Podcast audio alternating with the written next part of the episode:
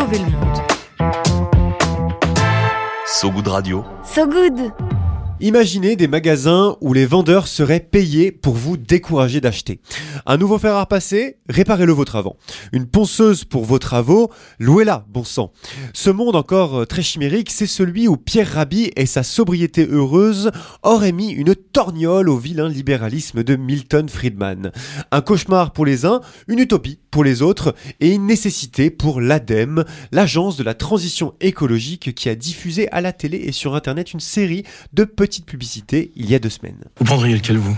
Honnêtement? Ouais. Aucun des deux. Mais c'est à moins 70%. Franchement, pour un vendeur, vous êtes pas. Ah non, pas du tout. Moi, je suis des vendeurs et je vous conseille le moins 100%. Il y a moins 100%. Bah oui, le vôtre. Il est très bien.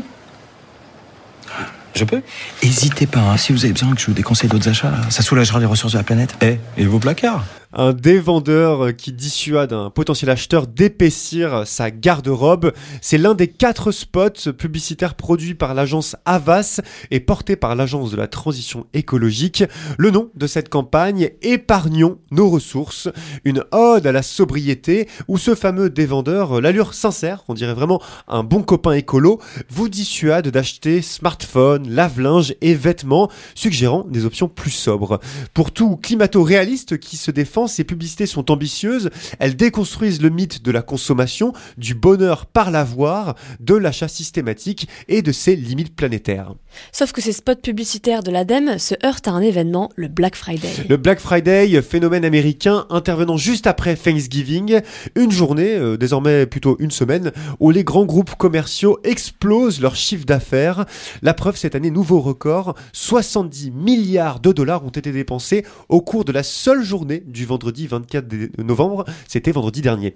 Or, le spot publicitaire qu'on a entendu contrecarre clairement l'opération, et à la différence des autres pubs où le dévendeur propose des alternatives, la réparation, location, ici dans le spot sur les vêtements, aucune suggestion pour remplacer le polo moins 70% du monsieur. Un scénario qui a mis le feu aux poudres du côté des fédérations de commerce qui dénoncent pléthore de préjudices graves et injustifiés. Ouais, il y a l'Alliance du commerce, l'Union des industries textiles, l'Union française des industries de la mode et de l'habillement qui sont montés au créneau, exigeant furax le retrait immédiat de la publicité en question.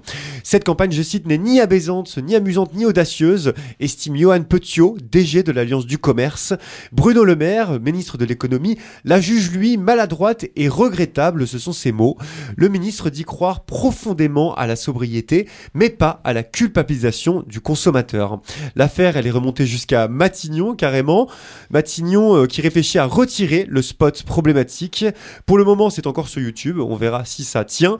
Il faut dire que Christophe Béchu, ministre de la Transition écologique, se bat pour son maintien. Il a validé la campagne avant sa diffusion il y a deux semaines. Une polémique qui révèle la grande sensibilité des commerçants sur la question de la sobriété. Ouais, c'est toute la tension entre croissance économique et sobriété écologique qui se révèle ici.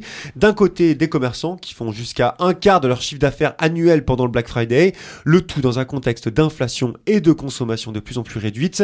De l'autre, euh, des scientifiques, des militants, des économistes qui rappellent comment la surconsommation explose les limites planétaires, les gaz à effet de serre notamment, mais aussi la pollution de l'eau, les ressources, la biosphère, l'usage des sols et j'en passe.